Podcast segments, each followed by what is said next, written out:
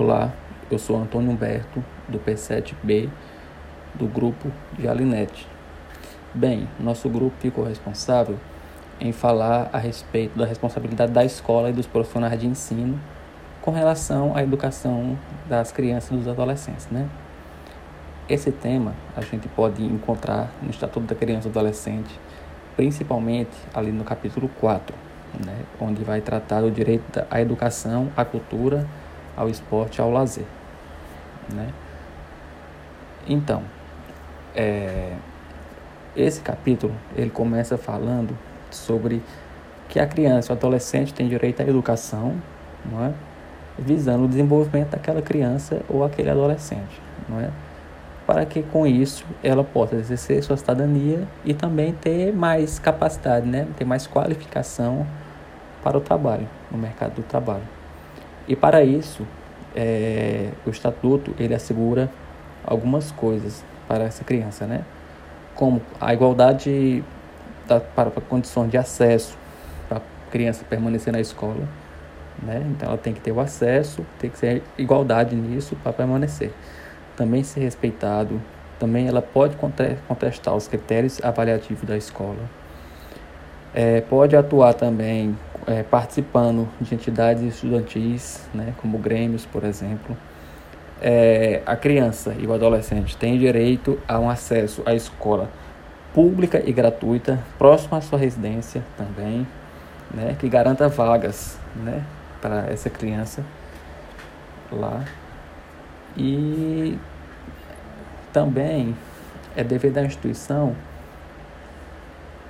é, questão de conscientizar os alunos, prevenir e enfrentar também o, a questão do, das drogas, né? O combate às drogas ilícitas, né? Esse capítulo 4 também traz questão do dever do Estado, né? O que é dever do Estado? O ensino, promover o ensino fundamental obrigatório e gratuito, né? Também é, uma gratuidade ao ensino médio, né? Então também além do ensino fundamental, o ensino médio, né?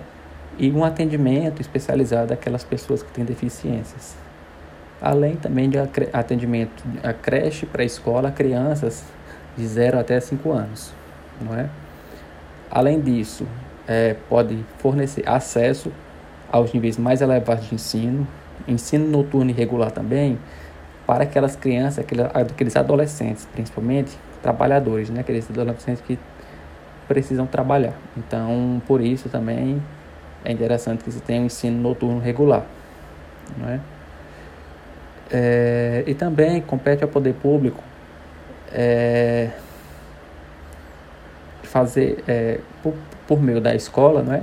fazer a chamada é, e zelar né? pela frequência dos alunos na escola.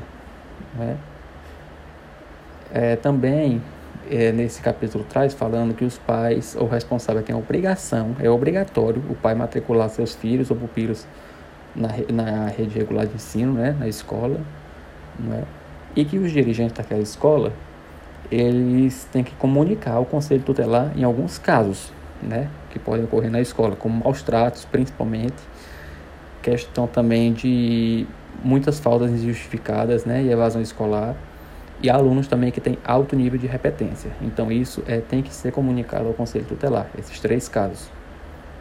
Não é? Além disso, é importante ressaltar que nesse capítulo 4 também é, fortalece a questão do respeito né, aos valores culturais, artísticos e históricos daquela criança, né, garantindo a ela a liberdade de criação e acesso à fonte de cultura. Não é? Então, o respeito à criança em, nos seus, nas suas diversas valores, né? culturais, artísticos, históricos, não é? E que também traz que o município estimulará e fortalecerá é, a destinação dos recursos, né? Para espaço para programações culturais, esportivas e de lazer, voltada para a infância e a juventude. Então é isso.